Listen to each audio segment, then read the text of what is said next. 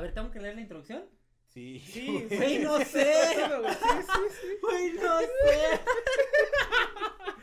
Sale pues, vámonos, recio. Híjole, ya no te puedo acompañar a comer, es que me van a mentar la madre en 10 minutos. Y sí tengo que llegar puntual porque si no me regañan. Quizás no lo podría haber demostrado, ¿no? Porque en Chalco, Ni, pues, ni llegado a la biblioteca, güey. Bueno. Lo baleaban en la esquina, güey. La cuchillaba. Ah, se ve que trae zapatos. ¿Me está diciendo que soy una prostituta de Brasil? Yo, yo me prostituyo. Me mí no me molesta. Me siento muy orgulloso de eso. Si en la primaria se rompió tu juego de geometría y en ese momento supiste que las matemáticas serían un infierno. Si escogiste una carrera que no tuviera matemáticas porque los números no eran lo tuyo. Y si no entiendes las altas finanzas, cuando en la tienda te piden dos pesos para darte 10 de cambio, entonces estás en el lugar correcto. Seguramente has escuchado, las matemáticas están en todos lados, pero nunca has pedido un octavo de queso panela. Cada semana, Christopher Tejeda, Eduardo Sánchez y yo, Miguel Serrano, te lo demostraremos por contradicción. Ya estamos en el capítulo 3 del podcast y vamos a concluir con la historia de Del- Yuna Bomber, de Ted, Del Del. Bomber. del Teddy John De Ted Krasinski, ¿no? Krasinski. Krasinski. Krasinski es el de, el, el de The Office. El de Donder. El de Donder Mifflin, eh, ándale, Dunder mira, Mifflin. sí, exacto, de Donder Mifflin, exacto. ¿Nunca has visto The Office? No, ahí les fallo, les fallo. No, es súper buena serie, pero bueno. En el capítulo pasado conocimos a Theodor John Kaczynski, un genio matemático con una brillante carrera por delante, pero truncada cuando renunció a su puesto de Assistant Professor en Berkeley, Universidad de California. El día de hoy platicaremos sobre su metamorfosis y cómo llegó a ser uno de los terroristas más buscados por el FBI. Ted renunció en 1969 y regresó a vivir a casa de sus padres por dos años, donde tomó varios trabajos temporales de los que luego también renunciaba sin ninguna razón aparente. Por esta época pasaba el tiempo en las bibliotecas y en los bosques de Chicago. El cuate se iba hacia la biblioteca y varias horas. Luego también dice que se iba a los bosques. Él vivía en Chicago, Illinois. Se iba a los bosques varios días. Y luego dejó de hacerlo porque sus papás se preocupaban, ¿no? Porque decían, ¿qué pedo con ese güey? O sea, O sea, ni- nada más era así como, ya, ¿para qué estar molestando? sí, exacto, exacto. Y se ya, mamá, no es una etapa. Me gustan, me gustan los bosques. 30 años. Exacto. Ya, jefa, déjame en paz, ¿no? Bueno, Canadá, él, él hizo una solicitud a Canadá para ser dueño de un pedazo de tierra y irse a vivir allá, y Canadá rechazó su aplicación. Pero en 1971 adquirió, junto con su hermano David, un terreno en Lincoln, Montana, por 2.100 dólares, donde construyó su propia cabaña de una sola habitación, sin calefacción, plomería ni electricidad, y fue su hogar durante los siguientes 25 años. O sea, haz de cuenta, primero estás en Berkeley, una de las mejores universidades del mundo, acá en tu cubículo, dando clases bien chido. Dos años después estás en el bosque, en medio Montana, de en medio de nada, sin electricidad, sin calefacción, sin nada. Tú en una cabaña, en un lugar donde nieva, ¿no? Además, también eso lo vamos a poner en los show notes, ¿no? Eh, fotos de su cabaña, cómo era, pero su cabaña era un, eh, como un rectángulo. Y además, dato curioso, él y su hermano construyeron su cabaña, ¿no? Eh, así nada más era una sola habitación. Solo estaba una cama, como un escritorito, unas este, repisas. Y además era como un rectángulo porque las medidas de la cabaña, ¿no? Cuando los dividías, eh, él eh, construyó la cabaña de tal manera que cuando sus medidas de los lados los dividías, salía la, La proporción áurea, sí, claro. Mijo, tú que eres Ya lo veía matemático. venir. Mijo, tú que eres matemático, hazte una cabañita. una cabañita áurea. Bueno, O sea, muy alejado y todo, pero mamador. eh, sí, O sea, exacto. mamador al final, ¿no? Ay, ay, ya me voy a alejar de las matemáticas, déjame construir una cabaña áurea, ¿no? Pero bueno. Exacto. Bueno, allí vivió sin tecnología y solo con un puñado de libros. Pu- libros principalmente de supervivencia en los bosques y formas de vida autosuficiente. O sea, el cuate se compró la guía de supervivencia de Robinson Crusoe o yo vete a saber cuál. El cúbole, Eh, cúbole con, cúbole con tu cabaña, ¿no? Exacto. Rosado. Exacto. ¿Qué hacer, güey? Su- supervivencia para dummies, ¿no? ¿Qué hacer si entra un oso a tu cabaña, güey? Haz un círculo, güey. Haz un círculo. Bueno, y no solo eso, también compró libros de química. De hecho, no solo los compró, en algunos iba a consultarlos a la universidad, eh, a la universidad, a la biblioteca más cercana. Y también algunos se los robaba, incluso en las bibliotecas, libros Ah, de chacalón. Sí, también el chacalón. Chacalón. Bueno, pues es que imagínate, después de vivir una vida muy holgada, o, o sea, era autosuficiente el compa, sa- se salía a cazar, o sea, cosas así. A veces no tenía dinero y le pedía lana a sus papás, o sea. Bueno, en esa cabaña vivió sin tecnología y solo con un puñado de libros, principalmente de supervivencia. Kaczynski se alejó de cualquier comodidad ofrecida por el mundo moderno y comenzó a gestar ideas que más tarde expresaría en su manifiesto. En 1975, cuando ya tenía varios años viviendo en la soledad del bosque, inició una pequeña, eh, en, en la zona, ex- inició una pequeña explosión de bienes raíces, ¿no? Se empezaron a vender muchos terrenos, muchas granjitas, la gente vivía, de hecho, él era vecino, digo, entre comillas vecino porque estaba a 5 kilómetros, Sí, sí, ¿no? sí. Eh, vivía cerca de una persona que se dedicaba a hacer, a hacer tablas de madera, ¿no? Una maderería y todo. Y entonces a, a este Ted Kaczynski eso ya le empezó a, así a, cala- a cagar, ¿no? Así gacho. Sí, ya su. Sí, su vida así autosuficiente, alejado de la sociedad y todo, ya Ya empezó a valer. empezaba a verse invadido, ¿no? Por Y entonces, Gente. exactamente, influenciado por las ideas anarquistas del filósofo francés Jacques Ellul, comenzó a vandalizar las construcciones cercanas. O sea, el cuate iba y cuenta, por ejemplo, que eh, en, los, en el aserradero que estaba ahí cerca, pues está eh, las máquinas estas gigantes que cortan los troncos, ¿no? Que, que hacen las tablas de madera. Entonces, que así en la noche, en la madrugada, iba así con cargando sacos de arena y aventaba los sacos de arena adentro del motor, güey, para que se chingara, para que ni con aceite ni nada, o sea. Así, a las otras casas iba y les rompía la calefacción, explotaban las bombas de electricidad. O sea, el cuate ya. O sea, el cuate era el viejito de O. Es ¿no? O sea, exactamente. no vendía su casa porque le y estaba todo Exacto. alrededor ya bien O sea, él decía, ¿no? en la, en la secundaria ahí yo me iba, ¿no? Pero aquí ellos son los que se tienen que Exacto, ir. Sí. exacto. Pero además, eso solo era el comienzo. La mañana del 25 de mayo de 1978, apareció un paquete en el estacionamiento de la Universidad de Illinois de Chicago con dirección de devolución para el profesor Buckley Christ de la Universidad de North- Northwestern. Haz de cuenta que alguien encontró un paquete y dice, ah, este paquete dice que se lo debemos al profesor fulanito de tal de la universidad, el profesor Buckley Christ. Voy a hacer mi obra de caridad el Exacto. día de hoy. literal, y literal, sí pasó. Agarraron y se lo devolvieron. El, el paquete llegó al otro día. Y cuando el profesor recibió el paquete que supuestamente había enviado, le pareció sospechoso algo y porque dice, oye, yo no, yo no envié nada, ¿no? Y entonces le dice a las autoridades de, la universidad, oye, este, es, me llegó este paquete que según yo envié, pero, pero no es cierto. Y entonces el oficial Terry Marker abrió el paquete, bueno, fue a revisarlo, abrió el paquete y entonces se explotó en sus manos, causándole heridas menores. Esta fue la primera víctima del Unabomber. Pero fueron ideas menores, ¿no? Sí, fueron heridas menores y lo que pasa, vamos a ver después que el cuate, les digo, era autosuficiente, vivía en medio del bosque, entonces sus bombas eran de madera, ¿no? O sea, él lo que hacía... Pinche astilla en el ojo, Sí, sí, no, pero, o sea, él, las bombas que hacía eran unas bombas que se llaman bombas de tubo, que en un tubo así de, de tubería, de plomería, lo llenaba de clavos, perdigones, pólvora, todo, lo cerraba, tenía ahí algún este Mecanismo. Mecanismo. mecanismo para que cuando se abriera una cerilla se prendiera y, en, e- y eso explotara. Pero como las tapas que usaban era de madera, no guarda suficiente presión y no puede explotar muy fuerte. Pero solo usaba madera porque pues él vivía en el bosque, no era lo único que tenía.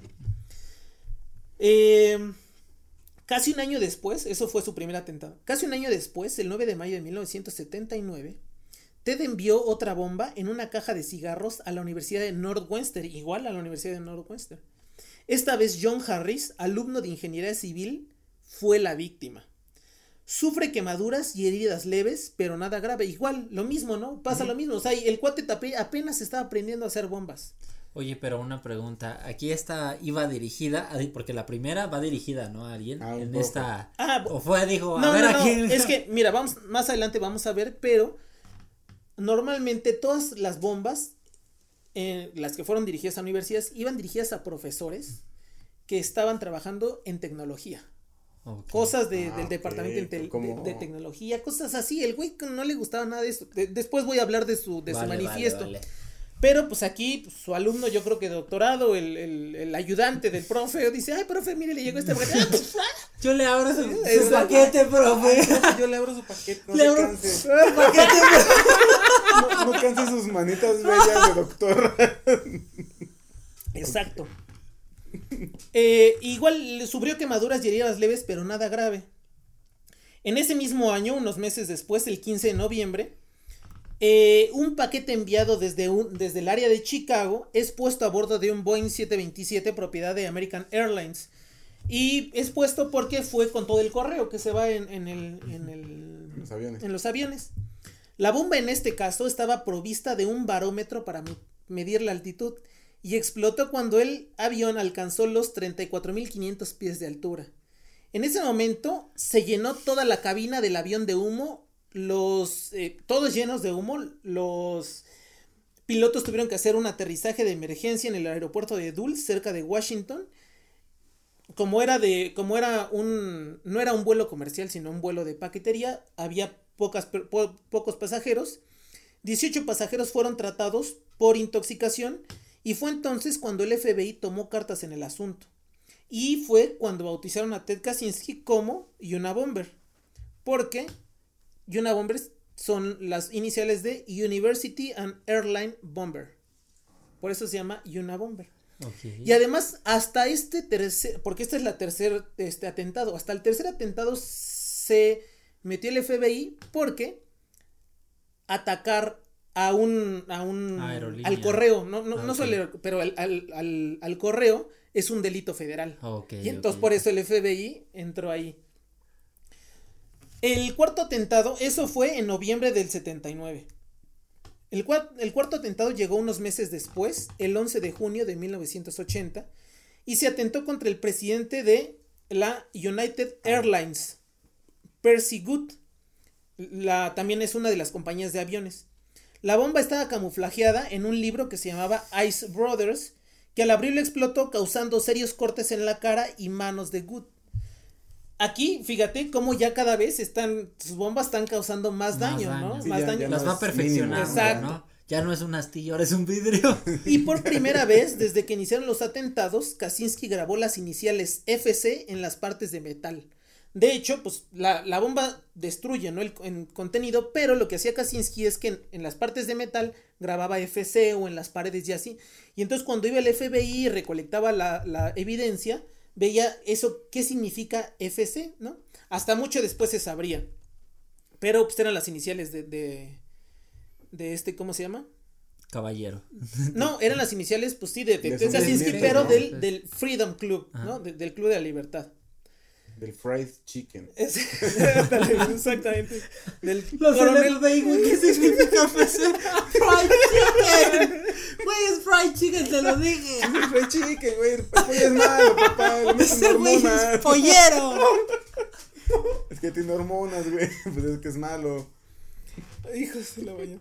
A estos atentados le siguieron uno en 1981 en la Universidad de Utah. La bomba fue desactivada, de hecho ahí la dejó en, en- abajo en un en el estacionamiento, lo dejó abajo de un carro. Alguien la vio y como que todos ya estaban escamados, ¿no? Sí, ya O que sea, fue como el Antrax, ¿no? Que ya te llegó un sobre y dices, ay, mejor no lo abro. que- que- Exactamente. Que, lo abra el vecino. Que la hora el policía, ¿no? El, el chiste es que fue desactivada la bomba. Eh, eso fue eh, en 1981. En 1982 hubo dos atentados en las universidades de Vanderbilt y en la de Berkeley, donde él estudió su maestría y su doctorado. Luego de un descanso de dos años, las cartas bomba de Ted volvieron a ser enviadas, esta vez con más ahínco, pues en 1985 envió cuatro de ellas. La última de ese año, dejada el 4 de diciembre en Sacramento, California, explotó en las manos de Hugh Scruton, propietario de una tienda de cómputo. Este Hugh Scruton era padre y solo tenía 38 años, o sea, era, era joven. Y él fue la primera de las tres víctimas que cobrarían las bombas de Kaczynski. Es así ya. Esa, o Esa sea, sí, pero fíjate que aquí ya pasaron eh, cuarto atentado, uno en el quinto en 81, dos en, en el 82 ya van siete. eh, y cuatro años, y cuatro, once. O sea, ya van once atentados, ¿eh? En el onceavo atentado. Ya empezó a cobrar Ya, vida. exacto, ya explotó. Y ya se murió una persona, ¿no? Y es que, eh, de hecho, en esta parte, él cambia su método. Antes, antes eh, la forma del detonante era que cuando abrías la bomba, eh, unas cerillas se prendían. Y en ese momento leía que ya su detonante eran pilas. Las pilas se calentaban, hacían una pequeña explosión, una pequeña, así, una pequeña explosión, ajá. reacción. Y eso de- este, activaba las otras bombas que ya fueron bombas, pues, Ya más mejor hechas, más Ajá. elaboradas y todo. Curso de bombas uno, ¿no? Pues mira, Eh, eso habla mucho de su perseverancia, ¿no? O sea, se habla de que se dedicó y dijo, esto tiene que explotar bien. sí, sí, y sí. explotó. No, bien. y, y muy, o sea, digo, muy loco porque este cuate te digo que sí estudiaba de verdad cómo hacer bombas, o sea, en sus... eh, en, en la te digo que él vivía en Montana, ¿no? En, en esa pequeña población, iba a la biblioteca. De hecho, o sea, iba tanto a la biblioteca que empezó a salir con la bibliotecaria. Ah, Pero la, bibliote- la bibliotecaria lo bateó, ¿no? Y él se enojó muy, o sea, güey, ahí hay una historia que se enojó. se enojó y le puso una bomba. Ah, no, Sí, por. ¡Bomba! No, no, no le puso una bomba, afortunadamente, pero sí, o sea, hizo cosas gachas. Creo que así. De hecho, en este tiempo, pues ¿Cómo le también puso un cuetón? es- estaba, estaba trabajando el compa, ¿no? Estaba trabajando en pues, trabajos temporales. Entonces, en ese trabajo, eh, como, como esta muchacha ya se desinteresó, el cuate empezó a publicar, bueno, así como anónimas, ¿no? Pero empezó a pe- pegar así como hojitas, ¿no? De, no, es que ella es una zorra, ella es no sé qué, así bien gacho el compa, ¿no? O sea, es una persona muy resentada. O sea, aquí ya se ve que Se resentía cuate muy es, rápido con es los una demás. persona súper que- resentida. Sí, sí, sí. Bueno. El siguiente atentado ocurrió el 10 de febrero de 1987 en Salt Lake City. En esta ocasión, la secretaria de la víctima observó a un tipo con sudadera, lentes negros y bigote, sosteniendo unos pedazos de madera que dejó junto al carro. O sea, haz de cuenta también. eh, la, la dice, bueno, dice la secretaria que lo vio a través de la ventana, que iba cargando algo, que cuando este cuate se percató, como que alguien lo veía, solo se agachó, al, dejó unas cosas al lado del, del carro y se fue. Y pues esta, la secretaria no le tomó importancia, eh, llegó el, la víctima, los agarró y les explotaron las manos también, ¿no? Pero esto sirvió porque antes de esto, o sea, ya van varios años, o sea, en el ya van casi 10 años de atentados, ya van, este es el doceavo atentado, y el FBI no tiene ni una sola pista, nada, nada. O sea, de hecho los perfiles, los perfiles están bien chidos, o sea, tú los lees, los perfiles de, así el FBI, ¿no? Así el primero, no, es que este güey, sí, es una persona alta, rubia, y tiene eh, algún conocimiento en ciencias. Y le gusta el fried chicken. Le gusta el fried chicken. Sí. No, otro, otro de los eh, perfiles es, eh, él es una persona muy preparada, muy antisocial, estudió ciencias, yo creo que ese fue el más acertado. Otro es, no, no, no, es que este cuate solo es un trabajador resentido, este, ingeniero de aerolíneas, ¿no? Así, o sea, los perfiles nada que ver, o sea, son más de 10 años y nadie sabe nada. Por eso fue súper famoso esto, porque fue el primer retrato hablado que se tiene de Ted Kaczynski, de, de Yuna Bomber. De hecho, también lo vamos a poner en las show notes. De ese, ese es icónico, esa, esa imagen es icónica. Se han hecho playeras, sudaderas, todo está, está muy padre, la verdad. El retrato se difundió ampliamente en todos los medios y de nuevo hubo un lapso de cinco años. En ese momento hubo un lapso de cinco años en los que no se supo nada de Yuna Bomber. Y esto también es explicado porque, aparte de que hubo un testigo en el último atentado y, y, Sí, ya y sabía hubo un retrato hablado, Sí, exacto. En 1990, eso, ese, eso fue en 1987, entonces fueron cinco años, él reapareció hasta el 92, 93, pero en 1990 también su padre fue diagnosticado con cáncer terminal de pulmón. Y le hablaron a Ted, oye Ted, tu papá está enfermo, ya está terminal, no sé qué, ven, estamos arreglando las cosas. Entonces cuenta el hermano, David, que él estaba platicando con su mamá en una habitación, en su casa, ¿no? En la, en la casa de los padres, estaban platicando. Y el 2 de octubre de 1990, 90, su propio papá se voló la cabeza con un rifle calibre 22. No, pues imagínate, el muchacho es resentido y luego le agregas esto. Antes no le puso una O sea, pero aquí el cuadro, o sea, aquí ya no estás hablando de que Ted es un niño. No, no. o sea, ya, aquí ya. es Que tiene una casi persona mayor. 35. Él, No él es cierto, porque él- son como 11, sí, como 37, ya eh, casi 40 ajá. años. Entonces, eh, pero también, o sea, habla también de la personalidad de, de que vivía alrededor, o sea, gente súper, eh, o sea, su familia y él mismo también porque de ahí nació, súper así exigente, firme en todos, o sea, su papá dice, no, pues ya no voy a servir en la vida, me vuelo la cabeza, Medio chingue su madre". extremista, ¿no? Como, como que le voy a ganar al cáncer, ¿no? Como que no me va a ganar el cáncer, yo le gano a él. Ted no asistió al funeral. Ok. Cuando los atentados volvieron en 1993, nadie hubiera adivinado que serían los más mortíferos, pero también los últimos. En junio, con solo dos días de diferencia, explotaron dos bombas, una en Tiburón, California, y la otra en la Universidad de Yale. En ambos atentados, las víctimas perdieron partes de sus cuerpos. O sea, en Yale, por ejemplo, fue un profesor que perdió un ojo, perdió la visión, perdió el oído. Y en Tiburón, California, fueron unos chavos que perdieron sus dedos, ¿no? Así, o sea, ya, ya estas es sí muy eran agresivo, destructivas, ya, o sea, sí, ya eran ya. destructivas. Ya. Aquí el detalle es que este cuate no pues, era, era muy inteligente, por eso duró más de 20 años sin que lo atraparan, pero también en ese sentido era muy cuidadoso y las cartas iban muy muy bien dirigidas, o sea, nunca ponía una bomba en lugares así súper este poblados, aglomeraciones de gente, o sea, iba así como por eso algunas de sus bombas fueron desactivadas. Dos de ellas fueron desactivadas. El 10 de diciembre de 1994, un paquete bomba explotó fuera de North Carwell, New Jersey, en la casa de Thomas Moser, ejecu- vicepresidente ejecutivo de la firma Young and Rubicam, matándolo instantáneamente. Finalmente, el 24 de abril de 1995, Gilbert Brent Murray, presidente de la Timber Industry Lobbying Group, California Forestry Association, güey, yo le hubiera mandado también una pinche bomba si Sí, tuviera ¿no? ese nombre, güey, o sea, Timber Industry Lobbying Group, California Forestry Association, güey, no mames.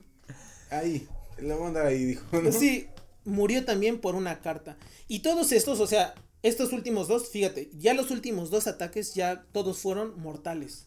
Ya, ya mataron a todas las víctimas, ya no, ya no los hirieron, ya de plano así los mataron. Y bueno, eso fue en 1995, el último, el último atentado fue en 1995. Ya fueron creo que 17 atentados en un curso de eh, casi 20 años porque empezó en el 78, terminó en el 95, Sí, ¿no? como. algo así. 17 años. A ver, tú eres entonces- matemático. A ver, no, tú eres que matemático, cuéntamelo. La de, oye, la de aprove. Tú, a ver, que tiene cara de pendejo. Bueno, pero en ese momento como que este, yo no sé qué hubieras, qué pasó por la mente de Ted, pero también él como, a mí me da la impresión como que ya está cansado que decir, güey, mis bombas no están funcionando para nada, lo único que la gente está teniendo es miedo, o sea, justamente mi filosofía de vida y es, pues no, no, no está funcionando. Entonces, en ese mismo mes, en abril del 95, llegó a las oficinas del, del New York Times una carta firmada por The Freedom Club en la que ofrecía abandonar sus actividades terroristas a cambio de que publicaran un escrito de más de 30.000 palabras. Este texto fue publicado en septiembre bajo el título de La sociedad industrial y su futuro, aunque se conoce popularmente como el Manifiesto Unabomber. Sí. Es súper famoso, o sea, ustedes pueden googlearlo y leerlo. O sea, está gigante. Por ejemplo, este texto que preparé son tres páginas y tiene algo así como 1200 palabras. Este güey escribió 30 palabras, o sea, son 30 veces más de, o sea, como 100 Tres páginas, es todo un librito, ¿no? Así. Hubo una, una, estuvo vaciado porque cuando llegó al New York Times y después llegó al Washington Post. Y entonces dijeron, oye, ¿lo publicamos o no lo publicamos? Y dijo el FBI, güey, es que sí, públicalo, porque no tenemos ni idea. O sea, en ese momento no tenían absolutamente ninguna idea de, de Sí, quién fue- era. O sea, Es como, pues, lo único que podemos hacer es para que se calmen. ¿no? no había ninguna pista. Y justamente por eso lo hicieron, para que dijeran, bueno, pues que abandonen sus actividades y ya lo. Eh, este manifiesto manifi- este, fundamenta las acciones de Ted como terrorista. Es una crítica a la sociedad actual contra los avances tecnológicos y su efecto en las personas. la imposibilidad de vivir dignamente en las crecientes ciudades ya de por sí inhabitables. La revista Rolling Stone, en un artículo sobre Ted Kaczynski, escribió al respecto. Renunciamos a una parte de nosotros mismos cada vez que nos adaptamos a los estándares de la sociedad. Eso, y estamos demasiado enchufados. Dejamos que la tecnología se apodere de nuestras vidas de buena gana. Kaczynski también critica al gobierno y a los grandes negocios como resultados de la industrialización y sostienen que los científicos y tecnófilos son responsables de perseguir imprudentemente el poder a través de los avances tecnológicos. O sea, yo cuando estaba leyendo el, el manifiesto y todo, dije, güey, esta es. O sea, es. Dijo Miguel, me representa completamente. Dijo o sea, Miguel, voy a mandar una bomba. Así, a- es que. a con agua. Es que, es que de verdad es bien lúcido. Es bien lúcido aquí. Entonces, así bien, bien. No, no es cierto, no vamos a mandar bombas a con agua. Sí, eso, eso fue una broma. ¿eh? Era broma. No se lo tomen tan personal. Yo me deslindo de estos comentarios. Ay, Dios mío. No vaya a ser. ¿No? 30 años después una bomba fue ese muchacho. Exacto, güey, Al rato nos cierran el podcast. No por esos güeyes. O sea, fueron muy, muy, muy lúcidas sus palabras. O sea, mucho. De hecho, en ese momento causó. La gente estaba como asustada y enojada de todo lo que está haciendo Yuna Bomber, pero al mismo tiempo, varios, este, exacto, digo, varios, sobre todo los académicos intelectuales, decían, oh, güey, es que este cuate tiene razón en lo que dice, o sea, ¿qué pedo, no? Cuando, y bueno, cuando David, cuando David, hermano de Ted, leyó el manifiesto en el diario, reconoció inmediatamente las ideas de su hermano mayor y avisó al FBI que tal vez sabía quién era el Yunabomber. No, ya, Dios santo y seña con eso. Luego de una investigación. Ah, bueno, lo que pasa es que cuando sacaron el, el comunicado en, en el New York Times y en el Washington Post, un chingo de gente empezó. No, es que yo tengo información, yo tengo información. Y entonces un buen de gente tuvo información. Entonces cuando David dijo eso, ni Era siquiera, más. ni siquiera el Lo FBI este, cuenta, lo tomaron ¿no? en serio. Era ni uno siquiera lo más, tomaron ¿no? en serio. Imagínate toda la gente que. Exactamente. Seguramente hasta muchos. Yo soy el, y una bomber, ¿no? De Para hecho, de hecho ni siquiera fue el FBI, sino fue un investigador privado que el FBI contrató para que fuera a ver si sí es cierto. Y bueno, al final él dijo, no, sí hay, ya hicieron este, análisis lingüísticos de las cartas, de las letras, todo esto, porque él escribía o en- a mano o en máquina de escribir. Y pues se dijeron, dijeron, no, sí, es muy probable que tu hermano sea, ¿no? Así. Escribía con leña, güey, porque no Sí, le gustaba la así con un Con tecnología. cincel. carbón, güey. Con Porque no carbón. le gustaba la tecnología. Luego de una investigación que, conclu- que incluyó el análisis lingüístico de las cartas que Ted envió a su hermano, el 6 de abril de 1995, no, a ver, aquí ya me perdí en los malditos Año. años. Bueno, agentes del FBI arrestaron, arrestaron a Ted Kaczynski en su cabaña y de hecho cuentan que fue una operación pues así como muy express, ¿no? Porque no querían que se escapara. Él no, Ted Kaczynski no sabía absolutamente nada, o sea, no se había filtrado nada en las noticias, algo así bien chido. Y sí, lo agarraron. Hay fotos incluso de que, haz de cuenta que se meten a su cabaña y sale así como hasta despeinado, como que apenas está despertando el güey, ¿no? Así. ¿Con qué pasó, carnal? No aguanta. Así, güey, qué pedo. Yo no sé estaba pasando. Dentro, dentro de su cabaña encontraron más de 40 mil folios de diario escritos a mano donde detallaba procedimientos para hacer bombas, descripciones de sus crímenes y bombas listas para ser enviadas. Para ese momento, el FBI había gastado más de 50 millones de dólares en la investigación de Unabomber. Y básicamente no este no lo descubrieron gracias a la investigación de, del FBI. su fue, hermano, fue el ¿no? pitazo de su carnal que reconoció, oye, mi, mi hermano piensa igual que el güey este, ha de ser mi hermano, yo creo. Además estaba loco, ya estaba enfermo, ya se fue ahí. Me puso una bomba. No mames, Ah. carnal me puso una bomba porque no le presté 10 baros. No, ya vengan por él. Bueno, y ya lo agarraron, fue el este juicio. Y en el juicio sus, abu- sus abogados quisieron evitar la pena de muerte, arguyendo locura.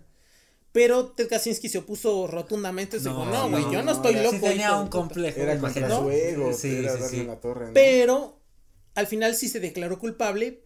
O sea, sí se. Él no arguyó eso de demencia, pero sí se declaró Sí, Soy culpable culpable, pero no lo. para no este. no tener la pena de muerte. Y fue sentenciado a ocho cadenas perpetuas consecutivas sin posibilidad de libertad condicional. ¿no? Por si se acaba una cadena perpetua, pues todavía le quedan Órale. otras siete, güey. Entonces porque luego llegan así como a tener ciertos problemas, ¿no? De si tiene alguien un infarto y revive, es como de No, no en sabía. teoría pero- ya murió, ya cumplió su condena. Entra mi segunda, ¿no? No, sí, sí es Sí, así. sí, sí por- pasa. o sea, no son, no son al mismo tiempo, sino son una después de otra. Por no si sabes. llegase a pasar eso. Y actualmente se encuentra encarcelado en la prisión de máxima seguridad ADX Florence en el estado de Colorado. De Colorado. Una vez allí en la penitenciaria de máxima seguridad, Ted Kaczynski ha desarrollado una enorme actividad epistolar, gran parte de la cual gira en torno a las ideas de su manifiesto en cosas en contra de la sociedad. Y la mayoría de su correspondencia, con más de 400 este, personas, está depositada en la Universidad de Michigan, en una que se llama The Lavady Collection, donde también están guardados nuevos escritos de Ted Kaczynski y además están, eh, ¿cómo se dice? Cuan- bueno, están sellados, están sellados hasta el 2048 o 38.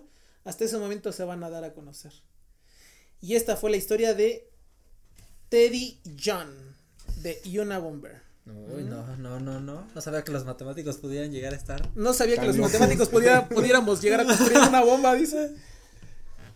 Pues. Pues, como que ven pájaros en su tiempo libre. aves, aves, porque. Dan- Bueno. Libros de aves, sí, sí, sí. pues, sus redes sociales. Pues nos encuentran en todos lados como por contradicción podcast. Ahí me encuentran en Twitter e Instagram como Edo un humano más. Y a mí en Facebook como Christopher Tejeda. Y a mí como miance-sdb. Esto fue Por, Por Contradicción, Contradicción. un podcast. Nos vemos la siguiente semana. Cuídense.